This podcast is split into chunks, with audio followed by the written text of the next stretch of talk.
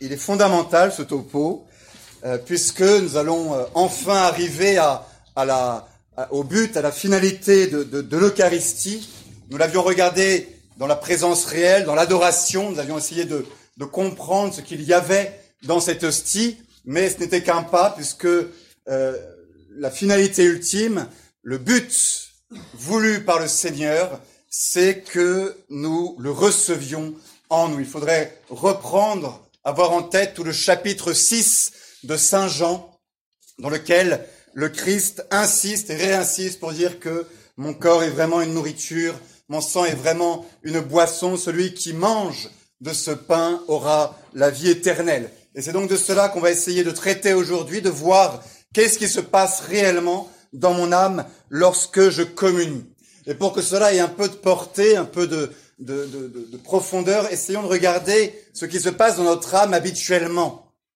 Euh, on avait euh, soulevé ça l'an dernier en parlant de la grâce. Vous avez en vous une vie intérieure, une vie spirituelle qui est le cœur de vous-même, qui est la chose la plus importante que vous ayez et qui est quelque chose d'assez mystérieux, d'assez compliqué. Euh, on avait vu le, la vie surnaturelle, la vie intérieure arrive et commence lorsque j'ai le don de la grâce, lorsque Dieu me fait le don de sa grâce, qui n'est autre que un fruit de son amour spécial pour moi, qui n'est autre, on l'avait vu l'an dernier, qu'une participation à la nature divine. Lorsque j'ai la grâce, j'ai en moi des éléments de la nature de Dieu, et en particulier euh, la foi, l'espérance et la charité, qui sont des, vertus euh, qui me permettent de poser des actes que seul Dieu peut poser, que seul moi et Dieu peuvent poser. L'acte de foi, alors attention, on, avait précisé tout ça l'an dernier, donc je ne vais pas trop y revenir. Je vais aller surtout vers la charité, mais l'acte de foi me fait atteindre Dieu directement, me fait le toucher dans sa vérité, même si c'est sous un voile. Et l'acte de foi découlera au ciel dans la vision de Dieu, où je verrai Dieu tel qu'il se voit, tel qu'il est. L'acte d'espérance et enfin l'acte de charité. Vous avez en vous toute une vie, c'est ça que je vais vous faire toucher du doigt. Et l'expression état de grâce, je suis en état de grâce, peut être assez trompeuse, parce qu'on peut s'imaginer que l'état de grâce, c'est justement quelque chose de, de statique. Je suis dans l'amitié avec Dieu, tout va bien, j'arrête de respirer pour pouvoir garder cette amitié et, et je fais plus rien pour surtout pas la perdre. C'est, c'est pas ça du tout. La vie intérieure, c'est pas ça du tout. Ce n'est pas quelque chose de statique. Ce n'est pas un état. C'est un dynamisme. C'est une progression perpétuelle. C'est une marche, un chemin. Saint Thomas dit bien, nous sommes une via en progression. C'est une augmentation constante vers euh, le terme, vers là où le Christ nous attend, euh, vers la charité ultime et l'union définitive de nous avec Dieu. Autrement dit, votre vie intérieure, elle est tout le temps en train de croître, ou elle devrait tout le temps être en train de croître. À deux niveaux. Euh, J'ai dit, la vie intérieure, c'est d'abord euh, des, habitus, des qualités, euh, des formes que vous avez en vous. La grâce, qui s'accompagne de la foi, l'espérance et la charité. Euh, ce sont un peu des, si vous, je sais pas, des, je sais, mais vais un peu compliqué, des, des zones d'énergie, des, des qualités, des propriétés spéciales qu'on a dans l'âme et qui sont appelées à, à grandir de plus en plus. Votre foi est appelée à grandir. Il faut avoir une plus grande foi, une plus grande espérance et une plus grande charité. Et ça grandit, nous dit saint Thomas, non pas en, quantité, mais en, qualité, en extension, en intention, en intensivité. Notre charité est appelée à être de plus en plus intense, plus en plus brillante, si vous voulez, euh, pour euh, rayonner autour de nous. Ça, c'est au niveau des, des habitus qu'on a dans l'âme. Mais euh, la vie surnaturelle, proprement dite, ce n'est pas simplement j'ai la foi, j'ai l'espérance, j'ai la charité, c'est Je vis de la foi, de l'espérance et de la charité. Et donc je pose des actes de foi, d'espérance et de charité. Et je vous avais dit, c'était ma conclusion de l'an dernier, que si vous voulez que votre, la grâce grandisse en vous, que la nature divine prenne de plus en plus de place en vous, c'est par les actes que cela passe. C'est par des actes de foi, d'espérance et de charité posés concrètement dans ma journée, en me levant le matin, je pose un acte de foi dans le Seigneur. Je pose un acte d'amour, d'offrande de ma vie. Et quand je rencontre quelqu'un d'ennuyeux, je l'apprécie et je reste avec lui. Et ma, charité grandit. Et lorsque je veux voir quelqu'un, je pose un acte de charité. Et, et ainsi, notre vie, très concrètement, à travers tous les événements de la vie quotidienne, je pose des actes qui vont faire grandir en moi la vie intérieure. Seulement, et c'est là, et après on passe à l'Eucharistie, rassurez-vous, seulement il y a un problème, il y a un hiatus. C'est que nous n'arrivons jamais à vivre autant que nous devrions vivre de la vie de Dieu.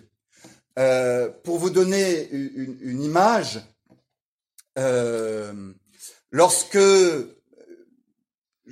humainement j'aime quelqu'un, je suis appelé à l'aimer de tout mon cœur, sauf qu'il y a bien des moments où, euh, quand je parle à la personne, je pense à mille autres choses, je ne suis pas complètement concentré sur la personne, je ne suis pas tout à fait à mon affaire. L'acte que je pose d'amour de ma grand-mère lorsque je vais la visiter, il n'est pas euh, aussi fort qu'il devrait être vu à quel point j'aime ma grand-mère. Autrement dit, on, et ça, même de manière psychologique, on le sent, on passe souvent à côté de notre vie. On ne vit pas les événements aussi euh, puissamment qu'on devrait les vivre. Euh, on vit souvent la superficie de notre âme. Pour la vie surnaturelle, c'est pareil. J'ai en moi la charité, cette don de Dieu, cette force qui est en moi et qui me pousse à aimer comme Dieu. Seulement, quand je pose des actes, mon acte n'est peut-être pas toujours aussi puissant qu'il devrait l'être en raison de la charité que j'ai en moi. Pour ça, je veux juste vous faire arriver à cette distinction entre la charité comme, comme habitus, comme force que j'ai dans mon âme, comme état, si vous voulez, et puis l'acte que je pose euh, concrètement dans ma vie quotidienne. Si on essaye de mettre un peu de, de, chiffres dans tout ça pour essayer de comprendre. Disons que, par exemple, je suis arrivé à une charité euh, de niveau 10 parce que, euh, bah voilà, dans ma vie, j'ai, par exemple, j'ai communié, j'ai reçu des sacrements, ça fait grandir à chaque fois la charité en termes de, euh, de force intérieure en moi, mais il m'arrive parfois de poser des actes de charité de niveau 2. Et ça, c'est un peu la, difficulté pour nous euh, d'arriver à vivre autant qu'on devrait vivre de toutes ces forces intérieures que le Seigneur a mis, a mis en nous. Si je vous dis ça, c'est que la communion, justement, va venir agir là-dessus. Entre ce, décalage, ce hiatus qu'il y a entre euh, la charité qui est en moi et l'ardeur de la charité. Voilà les mots qu'utilise saint Thomas. La charité est une forme, une force que j'ai en moi, mais elle sort de moi avec plus ou moins d'ardeur, de rayonnement. Et tout le but de la communion va être justement de travailler sur l'ardeur des actes que je pose dans ma journée.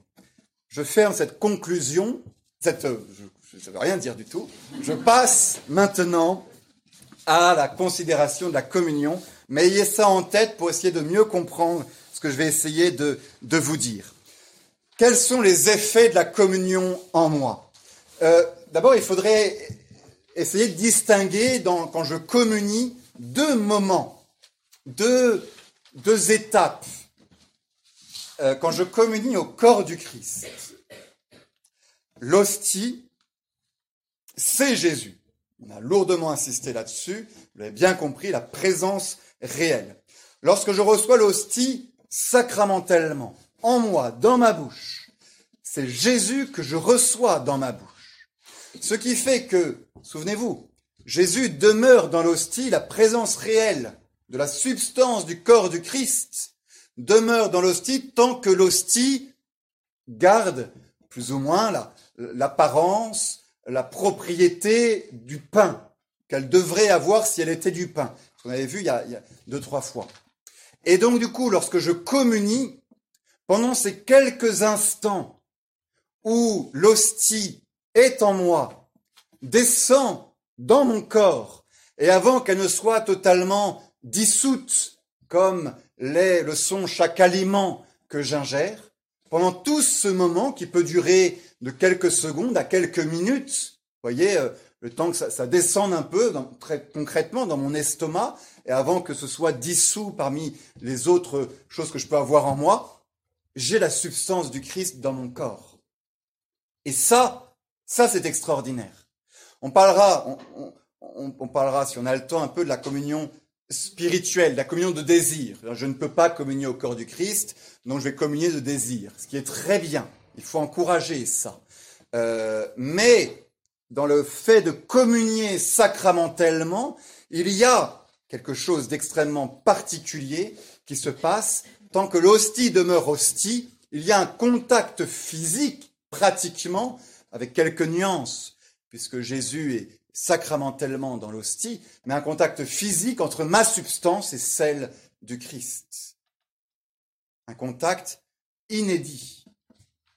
Et ensuite, lorsque l'hostie euh, se dissout en moi, arrive le, deuxième effet, en tout cas ne demeure que le deuxième effet, qui est à toute la richesse de grâce que cette communion peut m'apporter. Vous voyez, il faut voir qu'il y a un, peu tout ça dans, la communion.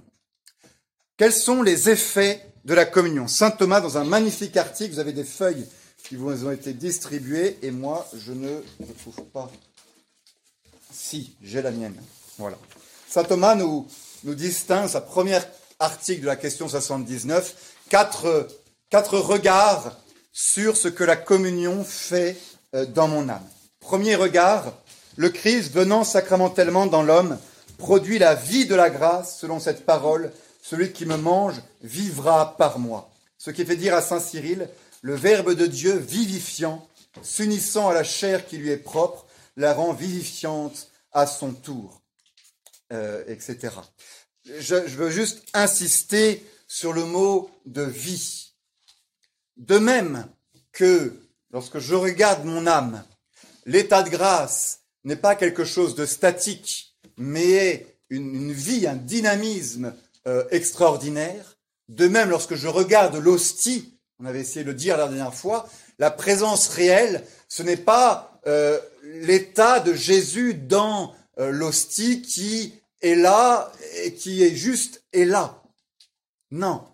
L'hostie, c'est le pain de vie. C'est-à-dire que dans cette hostie, il y a une vie d'une intensité extraordinaire.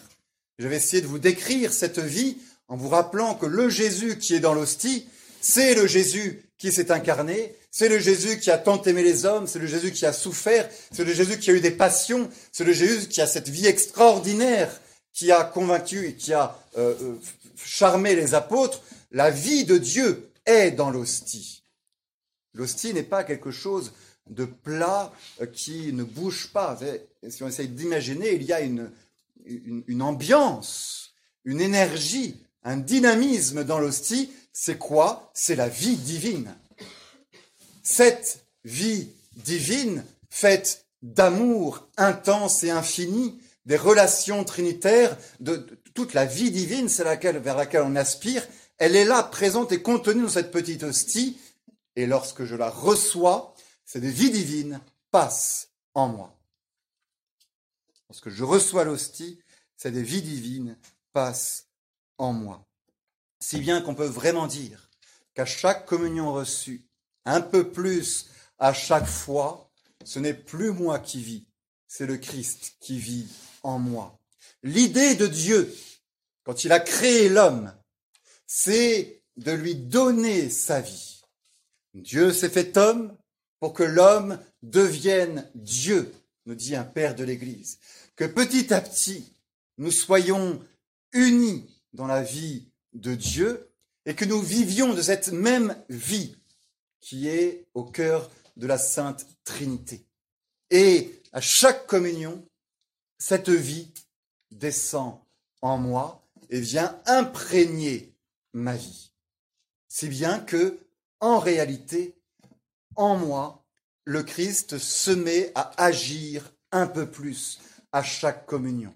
Tout dépendra, ce la deuxième partie du topo, des dispositions qui sont les miennes. Est-ce que je laisse Jésus agir en moi? Ça, c'est extrêmement important. Mais en soi, si on met de côté ma préparation, l'attitude que j'ai quand je communie, en soi, la vie de Dieu descend en moi et m'aide à vivre véritablement du Christ. Vivre comme le Christ. Pas simplement par imitation, Jésus a fait ça dans la Bible, alors j'essaye moi aussi de faire ça à mon petit niveau humain. Non. La vie de Jésus, qui est la vie de Dieu, vient en moi et me donne de poser des actes qu'humainement je ne peux pas poser. C'est ça la vie, le pain de vie. Il faut le voir sous cet esprit-là, une vie qui en rencontre une autre, la vie de Dieu qui rencontre ma vie intérieure et qui l'anime, l'excite et la fait passer, si elle ne résiste pas, à l'acte et à poser des actes qu'avant elle n'aurait pas pu poser. À poser des actes de foi, d'espérance et surtout de charité et de toutes les autres vertus chrétiennes qui font que je vais devenir de plus en plus comme le Christ. Et un saint, c'est ça. Un saint, c'est quelqu'un qui, dans sa vie concrète, pose des actes qu'il ne serait pas capable de poser uniquement par ses propres forces. Parce que Dieu, vivant en lui, agit réellement en lui. Ce contact de vie à vie, voilà le, premier effet de, de l'hostie, un contact qui va, qui va demeurer ensuite. Donc ça, je trouve que c'est ayez, vraiment en tête cette idée que c'est pas simplement euh, ma grâce elle est puissance 10 et quand je communie elle passe à 11 et à 12 et comme ça j'accumule, j'ai de plus en plus de grâce. Non, c'est je crois bien plus profond que ça, c'est Dieu qui prend petit à petit les rênes de mon cœur, qui prend petit à petit les rênes de mon âme, qui me fait vivre de sa vie. Et la vie, c'est quoi? Bah, C'est l'agir, les actions, et c'est notamment l'amour, la charité. La vie de Dieu, c'est la charité. On est bien dans le sacrement de la charité qui, quand je le reçois, fait grandir en moi la charité. Premier effet euh, extraordinaire. Ça, il faut y songer au moment où je communie. Quand je reçois l'hostie, Jésus est là et il me propose plein de trucs. il n'attend qu'une chose, c'est que je lâche un peu les rênes et qu'il puisse commencer à, agir à travers moi. Est-ce que vraiment j'en suis conscient que Jésus est venu pour ça? Est-ce que vraiment je cherche à, le, laisser agir en moi? Deuxième euh, euh, regard sur la communion, dans ce sacrement est représentée la passion du Christ.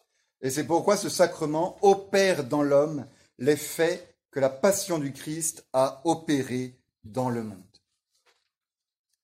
Euh, c'est un thème qu'on reverra quand on parlera du sacrifice, mais euh, ici, disons-le rapidement, euh, la communion, c'est spécialement par la communion que je me rends participant du sacrifice du Christ. Et à chaque fois, saint Thomas dit il y a les deux choses. Il y a l'Eucharistie comme, comme sacrement, comme présence réelle, Dieu qui descend dans mon âme. Et il y a l'Eucharistie comme sacrifice. Et il faut bien distinguer les deux parce que c'est deux effets différents.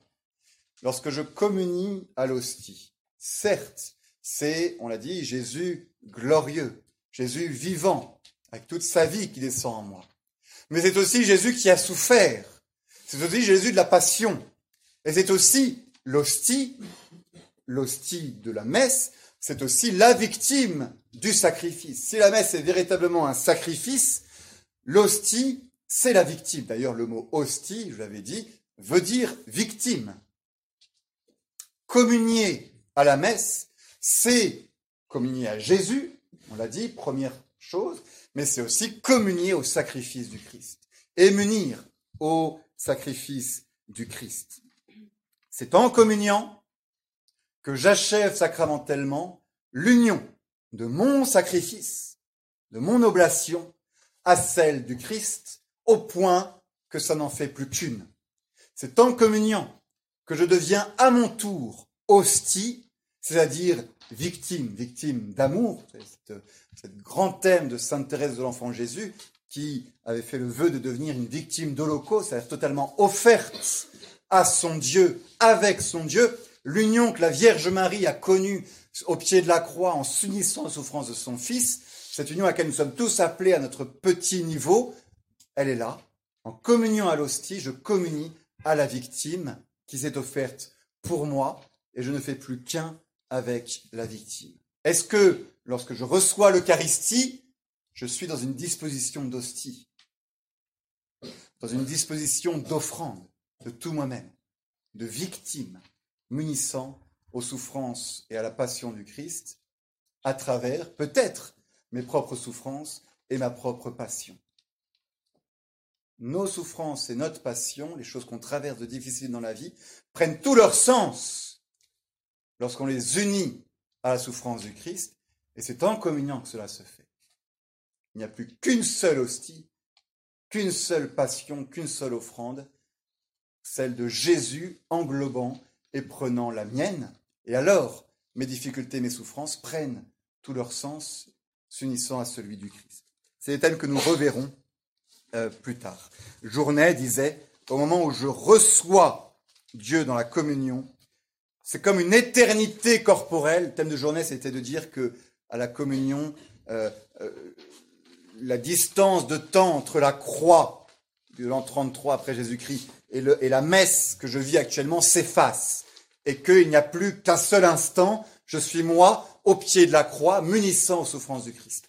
C'est comme une éternité corporelle où on sert contre son cœur, ou, pardon, Jésus nous sert contre son cœur et sa passion bien-aimée pour faire de notre misère des âmes co-rédemptrices. Jésus qui nous prend dans la communion, si nous le voulons bien, encore une fois, disposition du fidèle va être essentielle. Si nous le voulons bien, si on est bien disposé, Jésus qui, s'offrant réellement, actuellement, sur l'autel, puisque c'est un sacrifice, nous prend avec son sacrifice, nous serre très fort dans ses bras et dans son cœur, en train de souffrir, pour nous offrir avec lui à son Père. Ça, c'est la communion aussi. Il y a l'étreinte d'amour et puis il y a l'étreinte d'offrande. Il faut bien voir ces deux niveaux.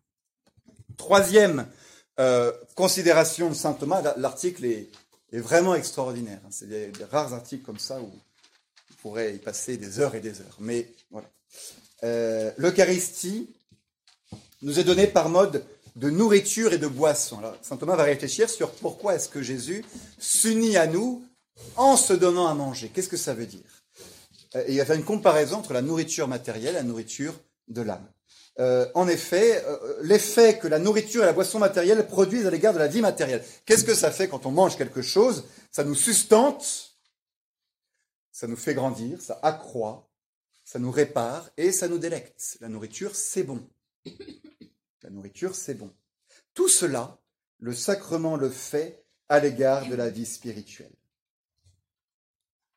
Euh, dans cette partie-là, saint Thomas essaye d'approfondir un peu la première raison qu'il a donnée en regardant euh, la nourriture. Que fait la nourriture? Elle nous sustente, elle nous fait vivre. Sans nourriture, nous mourrons. Elle nous fait grandir, elle répare nos forces et c'est bon. Les deux idées, je pense, centrales de cette partie, de ce paragraphe, c'est, euh, je vais vous les dire, mais pour vous les montrer, euh, attendez, je retrouve mes idées.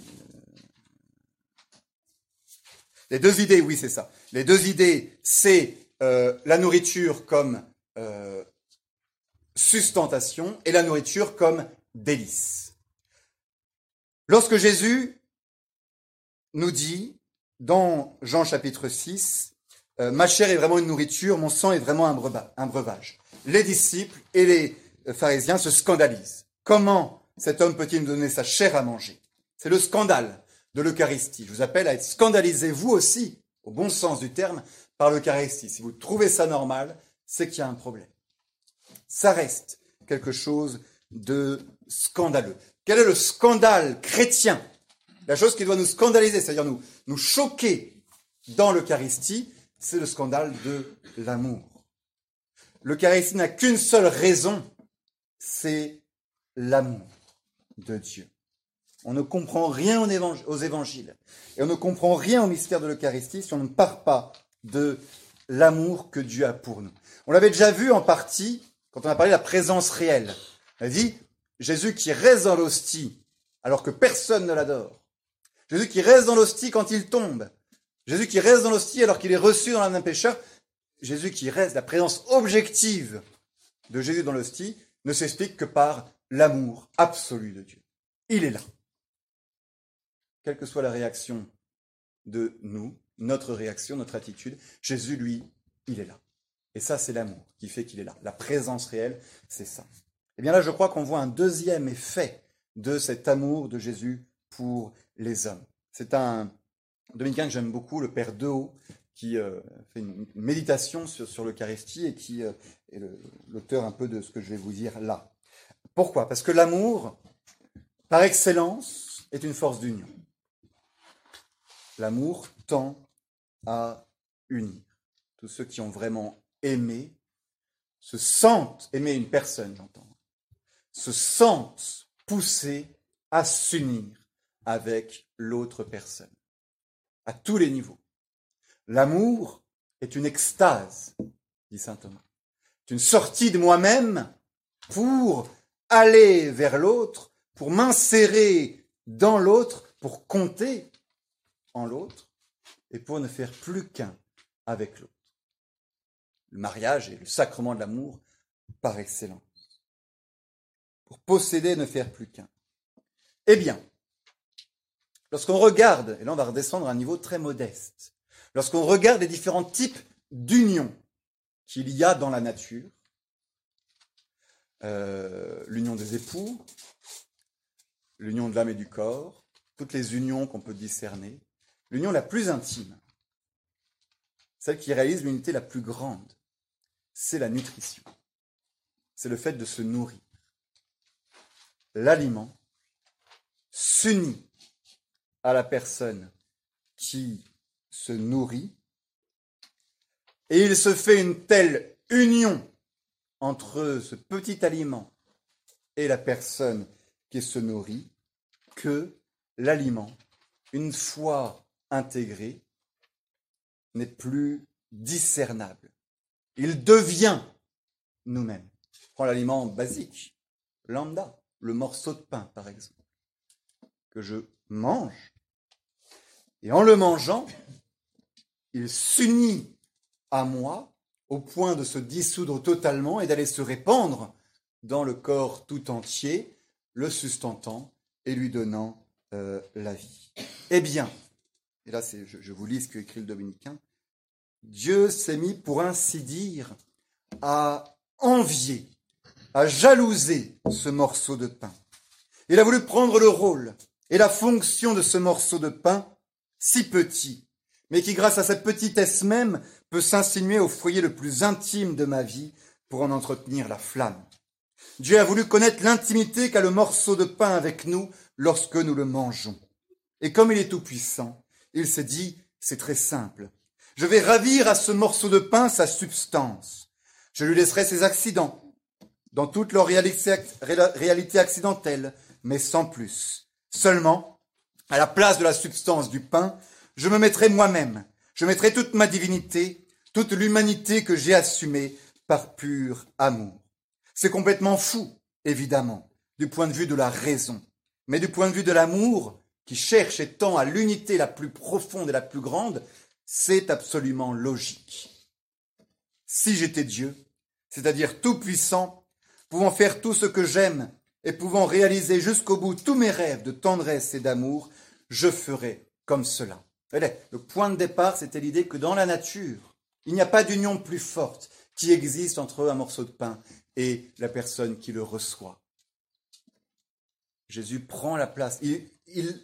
Jésus qui peut tout faire se dit je prends la place du morceau de pain et ainsi je m'unis d'une manière intense et intime à la personne. Ça, c'est pour l'union de l'amour.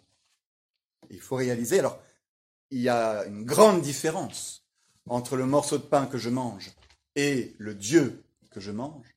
C'est que le morceau de pain qui m'est inférieur devient moi-même la vie du pain, si on veut, la maigre vie, pas une vie en réalité, mais l'être du pain, qui est bien inférieur à moi, est complètement pris dans le mien, dans mon être et dans ma vie, il se dissout en moi, tandis que l'hostie que je mange, étant clairement et largement supérieure à moi, ce n'est pas elle qui se dissout en moi, mais c'est moi d'une certaine manière qui devient elle.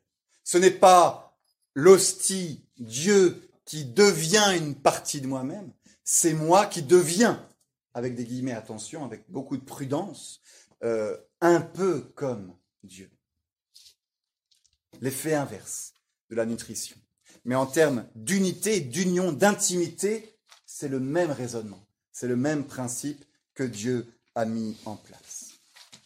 Et si on fait un pas de plus, le pain que je mange s'unit à moi, il est vrai, et le pain que je mange me donne de la force et me donne la vie.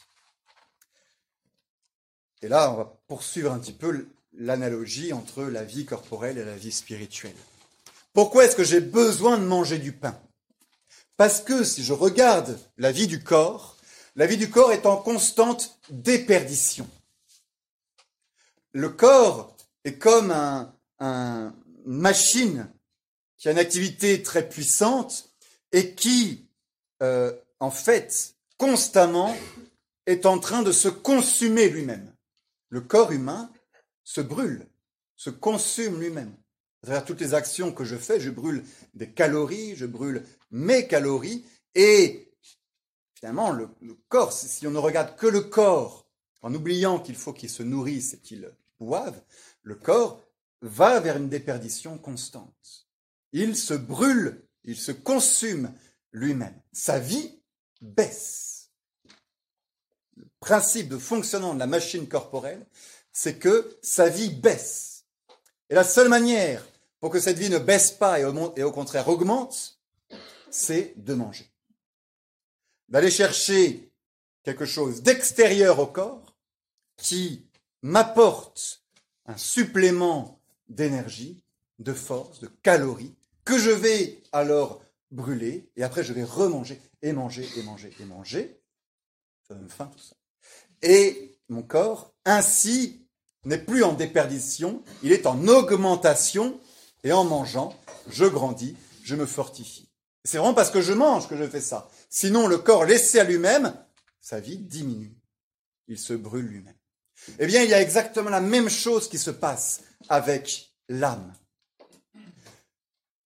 Euh, la vie surnaturelle qui est en moi, si je ne m'en occupe pas, si je ne fais rien, elle diminue. Elle diminue. On va mettre une petite nuance. Ce n'est pas euh, la charité qui diminue, ou la grâce qui diminue. Ça, c'est-à-dire j'ai la charité niveau 10, elle reste niveau 10, elle peut augmenter, mais elle ne va pas baisser. Je ne vais pas avoir 8 euh, de charité le lendemain ou 7 de charité jusqu'à... Non. La charité, nous dit saint Thomas, demeure dans l'état où elle est. Elle ne peut que grandir, mais elle ne descend pas. En revanche, les actes que je pose, et on retrouve ce que je vous disais au début, les actes que je pose, eux, peuvent diminuer. Et si je ne fais rien, si je ne prie plus, si je ne vais plus à la messe, si je ne parle plus au Seigneur, qu'est-ce qui va se passer? Ma charité, don de Dieu. Dieu m'a donné 10 de charité, je mets des, trucs quantitatifs, mais surtout, pensez-le en, en, qualité, en intensité. Hein. Mais en gros, Dieu m'a donné 10 de qualité, de charité, ça demeure. Sauf que si je ne vis plus, si je ne pose plus d'actes de charité, si je ne pose plus d'actes fervents de charité, si je ne fais plus rien, et que pendant deux, trois, quatre jours, j'arrête totalement d'avoir une relation avec le Seigneur, mes actes, petit à petit, baissent en intensité et en ferveur. Et je me retrouve avec une âme toute tiède. Et le risque, c'est que l'âme tiède, qu'est-ce qui se passe dans l'âme tiède? C'est qu'elle va accumuler des péchés véniels, des petits péchés qui ne font pas baisser la charité, mais qui font diminuer de plus en plus et de plus en plus la ferveur de ma vie. En gros, vous avez la charité qui est toujours la même, mais son rayonnement dans ma vie quotidienne, lui, baisse de plus en plus et de plus en plus si je ne l'alimente pas, jusqu'au point peut-être, à force d'accumuler des péchés véniels, de me faire commettre un péché mortel qui, lui, me fait disparaître entièrement toute la charité que j'avais. Voilà la vie de l'âme si je ne m'en occupe pas. Des actes de moins en moins fervents, une tiédeur avec le Seigneur, un éloignement, des péchés qui s'accumulent, et petit à petit, petit à petit, une vie de plus en plus médiocre. C'est ça la réalité. Et qui peut, et là c'est le pire du pire bien entendu, aboutir dans un péché mortel. Mais déjà une vie totalement médiocre. Il faut entretenir la vie de votre âme. Et ça se fait par les actes que vous posez. Et à chaque communion, chaque communion peut, si vous disposez comme il faut, être, si vous voulez, une, une explosion de ferveur. C'est ça l'idée de la communion. La communion non seulement vous donne une augmentation de la charité, de l'habitus, de la qualité charité, mais plus encore, la communion qui est un acte peut, si vous y allez d'une bonne manière, être pour vous un surélèvement et un rehaussement de ferveur de rayonnement de charité autour de vous. Et là, tout d'un coup, votre vie reprend et on se met à augmenter. Et ce qui est magnifique dans la vie chrétienne, c'est que d'acte fervent en acte fervent, de plus en plus, j'aime. Et mon cœur est de plus en plus brûlant d'amour pour le Seigneur, de plus en plus débordant de charité, et ça y est, bah, je suis vraiment dans la dynamique chrétienne, qui est une dynamique d'agrandissement, d'expansion, d'aimer de plus en plus et d'être de plus en plus fervent.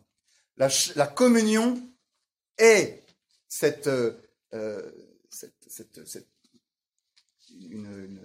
le, je crois que Ratzinger la, décrivait comme étant une, bombe nucléaire, voyez, les neutrons qui s'excitent de plus en plus, pas les neutrons, je sais plus, mais qui, s'agitent de plus en plus, et après ça se répand, ça se répand, ça se répand. La charité, on peut la voir comme ça.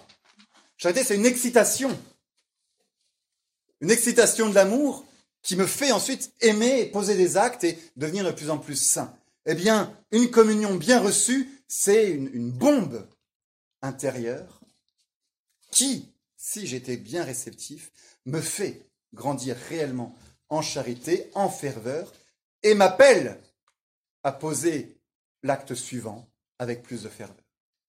Il faut voir notre vie comme une succession d'actes posés la communion que je reçois, si je l'ai bien reçue, est une explosion, un acte fervent qui fait augmenter en moi la charité et qui me pousse à poser l'acte suivant. Par exemple, sorti de la messe, je rencontre une personne ennuyeuse avec une charité beaucoup plus grande.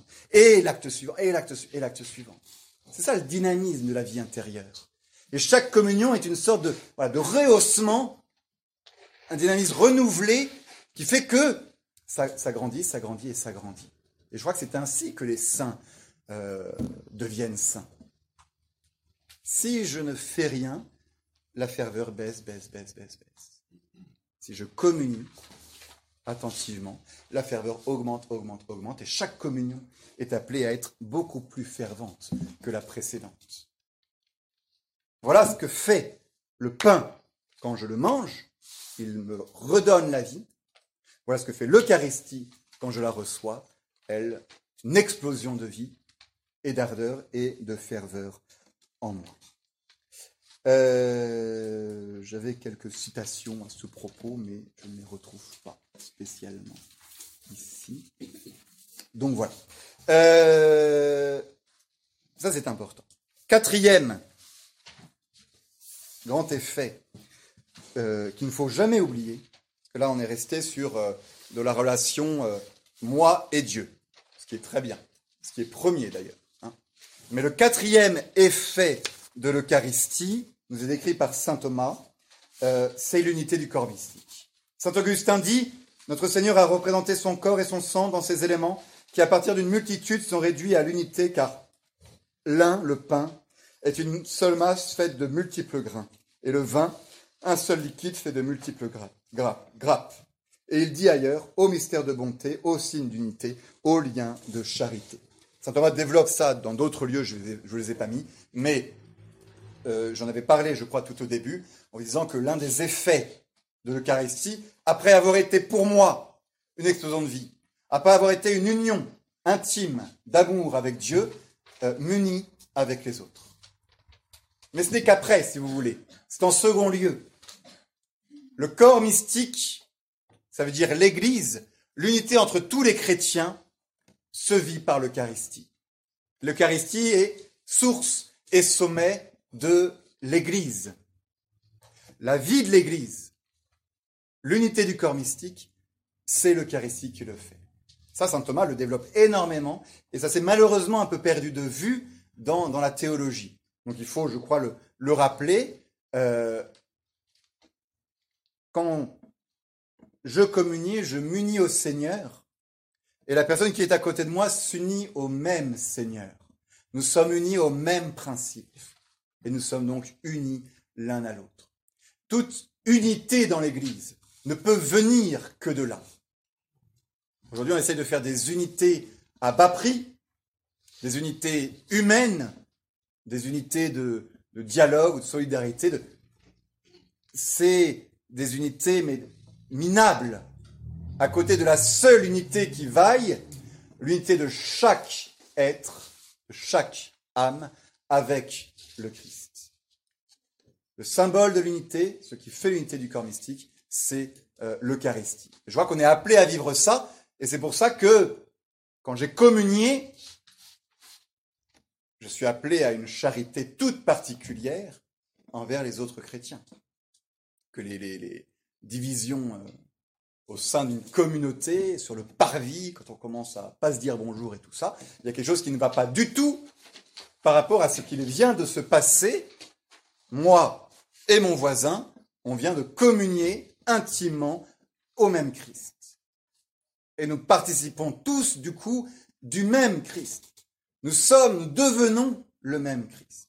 Tous ces thèmes-là ne sont pas des thèmes modernes. C'est thèmes extrêmement anciens, thèmes des pères de l'Église, des thèmes de Saint Paul, hein, le corps du Christ qui se fait par l'Eucharistie. Nous sommes membres du même corps, on ne peut pas se taper dessus. Et je crois que là, c'est vraiment fondamental dans notre agir chrétien, notre manière de nous comporter par rapport aux autres. Rien de pire que des divisions, des blessures, des déchirements dans l'Église, parce que c'est le corps du Christ que nous déchirons. Nous sommes tous intégrés au corps mystique du Christ par l'Eucharistie. Et lorsque nous nous séparons, nous déchirons entre eux les membres du Christ. Donc c'est le Christ qui souffre. Donc là, ayez ça en tête, vraiment, quand vous communiez, vous êtes appelés à vivre cette charité toute particulière avec les personnes qui ont communié juste avec vous à la messe. Et après, ça s'élargit, bien sûr, de plus en plus. Ça, c'est très, très important. Euh, quelques mots, quand même, sur les dispositions du euh, communion. Parce que tout ça est bien, bien joli et très important, bien entendu, mais l'efficacité de tout ce que je viens de vous dire n'aura de fruits et d'effets que si mon âme est bien disposé. La communion n'est pas un automatisme. Certes, comme chaque sacrement, la communion a un effet euh, objectif, ex opere operato, dit-on. Euh, elle augmente en moi, au moins un peu, toujours, la charité. Euh, mais pour qu'elle puisse développer en moi toutes les virtualités que j'ai essayé de vous expliquer, euh, il faut que mon âme soit bien disposée, bien entendu.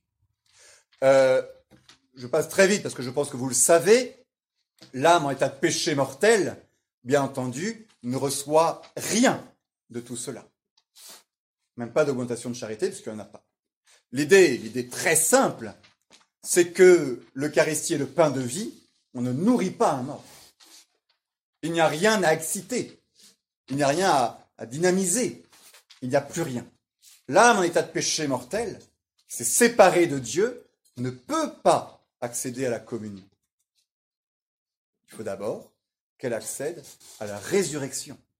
Et la résurrection, c'est la confession. L'enseignement de l'Église est très clair là-dessus. Si j'ai conscience d'un péché mortel, je ne peux pas aller communier.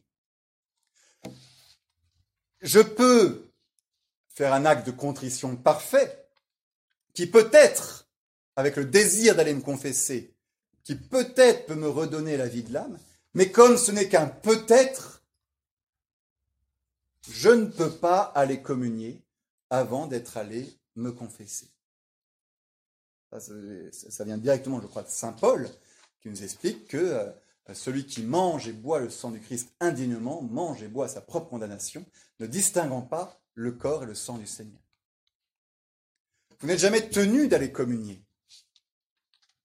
Donc si y a un péché mortel qui se balade en nous, on va d'abord se confesser pour retrouver une vie, afin que cette vie soit ensuite euh, excitée et rendue euh, plus grande par l'Eucharistie.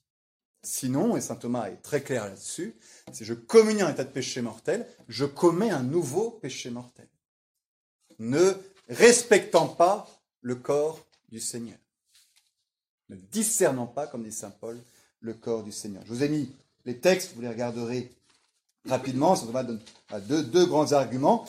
Euh, si je n'ai pas la vie, je ne prends pas de nourriture spirituelle, parce que se nourrir, ça appartient au vivant.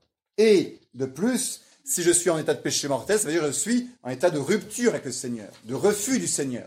Donc je ne vais pas poser un acte qui fait croire, qui semblerait faire croire que je m'unis à lui. Il faut d'abord que je me réconcilie avec le Seigneur pour pouvoir m'unir plus fortement à lui par la communion. Sinon, le geste que je pose, il dit ça la phrase suivante, est euh, une fausseté, un mensonge par rapport au sacrement. Ça, c'est pour le péché mortel. Vous regarderez euh, les textes, mais je crois, connu quand même. Pour le péché véniel, euh, c'est très différent, parce que là, nous dit saint Thomas, l'Eucharistie a le pouvoir de remettre les péchés véniels, d'effacer les péchés véniels. Pourvu que, pourvu que, lorsque je vais communier, j'ai en moi un désir d'être guéri. Et là, c'est extrêmement important. Pourquoi est-ce que tant de personnes communient souvent et pourtant restent dans les mêmes péchés et finalement restent avec une vie médiocre alors que voir des gens, des gens qui communient presque tous les jours et qui, qui n'y arrivent pas, qui n'y arrivent pas. C'est que la communion n'a pas un effet automatique. La communion appelle de ma part une coopération à ce qu'il est en train de se passer. Jésus entre en moi et se propose de rayonner en moi, d'effacer le péché véniel. Mais pour cela, il faut que moi, j'en ai le désir, tout simplement. J'en ai le désir. Si je suis simplement, je vais communier, j'ai pas de péché mortel, je je ne commets pas de péché véniel en communiant, ah, je communie bien, mais je reste voyez, à ce niveau négatif de je ne fais pas de péché. Et mon âme est, un peu chargée d'imperfection, de, de péché véniel. Eh bien, il se passe très peu de choses dans mon âme. Il y aura toujours une petite augmentation de la grâce, ça je vous l'accorde, mais il se passe très peu de choses dans mon âme. Parce que j'y vais sans, sans ardeur, tout simplement. Or, le péché véniel, c'est ça. Le péché mortel euh, détruit la grâce dans mon âme. Le péché véniel ne touche pas à la grâce ou à la charité dans mon âme. Le péché véniel a un rapport avec la ferveur de mes actes. Le péché véniel diminue la ferveur de mes actes. Si vous voulez que le Christ, en venant en vous, augmente la ferveur de mon âme, il faut le laisser faire, d'une certaine manière. Il faut qu'en même temps vous communiez, je ne vous le relis pas, vous regarderez, euh, c'est dans le texte, c'est bien écrit, euh, il faut qu'en même temps que je communie, je pose un acte intérieur de euh, refus du péché véniel. Un acte d'ardeur, si vous voulez. Si de mon côté il se passe rien, je vais communier et je repars à ma place, Dieu, il ne passe pas. Il est en moi, il fait des petites choses, mais il peut rien exciter puisque je ne pose pas d'acte. La communion, c'est la rencontre entre Dieu qui veut faire exploser ma ferveur et moi qui essaie d'en avoir quand même un peu, si vous voulez. La communion va exciter l'acte de ferveur que je vais poser en communion. Mais si je ne pose aucun acte de ferveur en communion, il n'excite rien du tout. Et c'est une communion, ce qu'on appelle une communion peu fervente ou pas fervente, qui a peu ou pas d'effet. Très concrètement, une communion, ça se prépare. On ne va pas communier uniquement lorsque on n'a pas de péché mortel. J'ai pas de péché mortel, c'est bon, j'y vais. Là, vous aurez, euh, c'est une communion peu fervente. On va communier lorsqu'on en a le désir. On va communier lorsqu'on a une volonté, une ardeur à nous faire euh, euh, transformer par le Christ. C'est une rencontre, si vous voulez, la communion. C'est pas simplement Jésus qui vient à moi et qui fait, qui travaille dans mon âme. C'est Jésus qui vient à la rencontre de moi qui vais à lui. Je vais communier. En quelle disposition suis-je?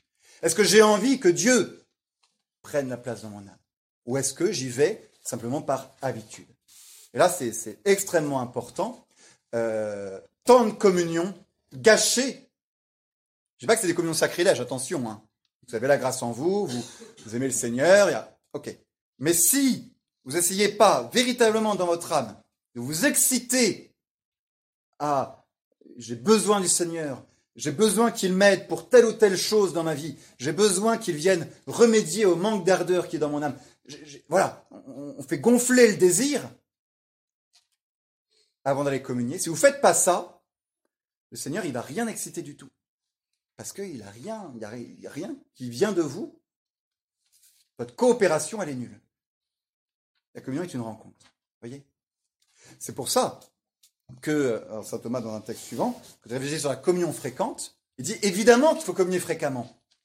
Ça a été remis en place, euh, ça n'avait jamais disparu de fait, mais Saint Pidis l'a rappelé et tout ça. Mais il vaut mieux une communion fervente que mille communions non ferventes. Je pense qu'on ne peut même pas mettre de chiffres. Et donc, moi j'ai un conseil euh, purement spirituel. Lorsque vous sentez que vos communions, elles deviennent de plus en plus habituelles, fades, euh, mécaniques, je n'ai pas de péché mortel, j'y vais, je reviens, je m'en vais, c'est bon.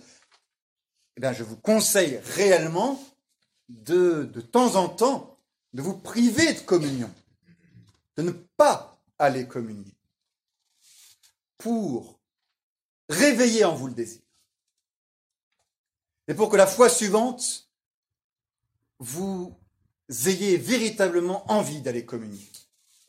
Il faut créer un certain manque, si vous voulez. Pas, pas un manque, mais un désir. Pensez à ça, vraiment. Dans les retraites, Saint Ignace, souvent, euh, les deux ou trois premiers jours, on ne communie pas. Pour que, arrivé euh, après la confession, là, on l'a attendu, on a faim du Seigneur, et on le reçoit dans une âme qui véritablement le désire. Et là, et là, il peut véritablement nous donner tous les effets qu'il prévoyait. Ça, c'est vraiment très très important. Euh, de temps en temps, on ne communie pas. Et on se dit, bah, je fais une communion spirituelle, mais je, me prie parce que je sens que mon cœur, il n'est pas vraiment disposé. Si j'ai eu une messe où j'étais pas attentif, où j'étais pris par plein de distractions et tout ça, rien ne m'empêche de dire, je, ne communie pas, prie le Seigneur, je lui demande des grâces bien entendu, mais je m'en prive pour que la fois suivante, eh ben, je me ah, ça m'a manqué. Que je me rende compte que ça m'a manqué. Et que du coup, j'ai un désir de le recevoir. Voilà, ça c'était euh, fondamental. Et euh, j'ai perdu un peu mes fiches. Toc, toc, toc, toc, toc, toc, toc.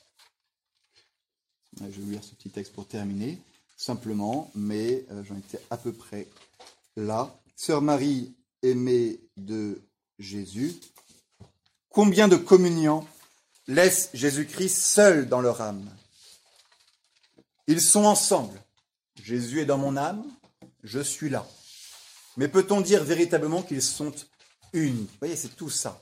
C'est comme on parlait l'an dernier déjà de ces thèmes-là, avec euh, la présence de Dieu, mais moi qui ne suis pas présent au Seigneur. Dieu est partout présent, mais si moi je ne fais pas un effort, on est comme deux êtres qui partageons la même maison, deux époux qui ne s'aiment plus et qui vivent sous le même toit sans se parler. Il y a combien de communions qui sont comme ça? Ils sont ensemble. Peut-on dire qu'ils sont unis?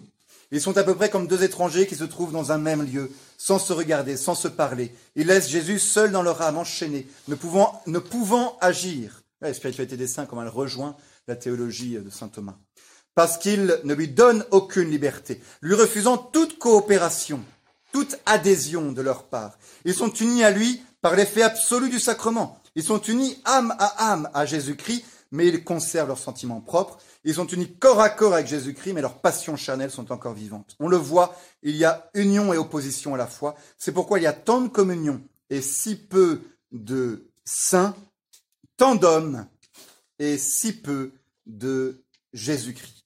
Donc, euh, si ce topo pouvait essayer de vous, faire comprendre que vous avez une part active à avoir dans la communion et qu'une communion, ça se prépare réellement avant. la condition pour la communion, c'est que j'en ai le désir et que ça se vit ensuite, après, à travers l'action de grâce. Si vous ne faites plus d'action de grâce, vous allez perdre le désir également.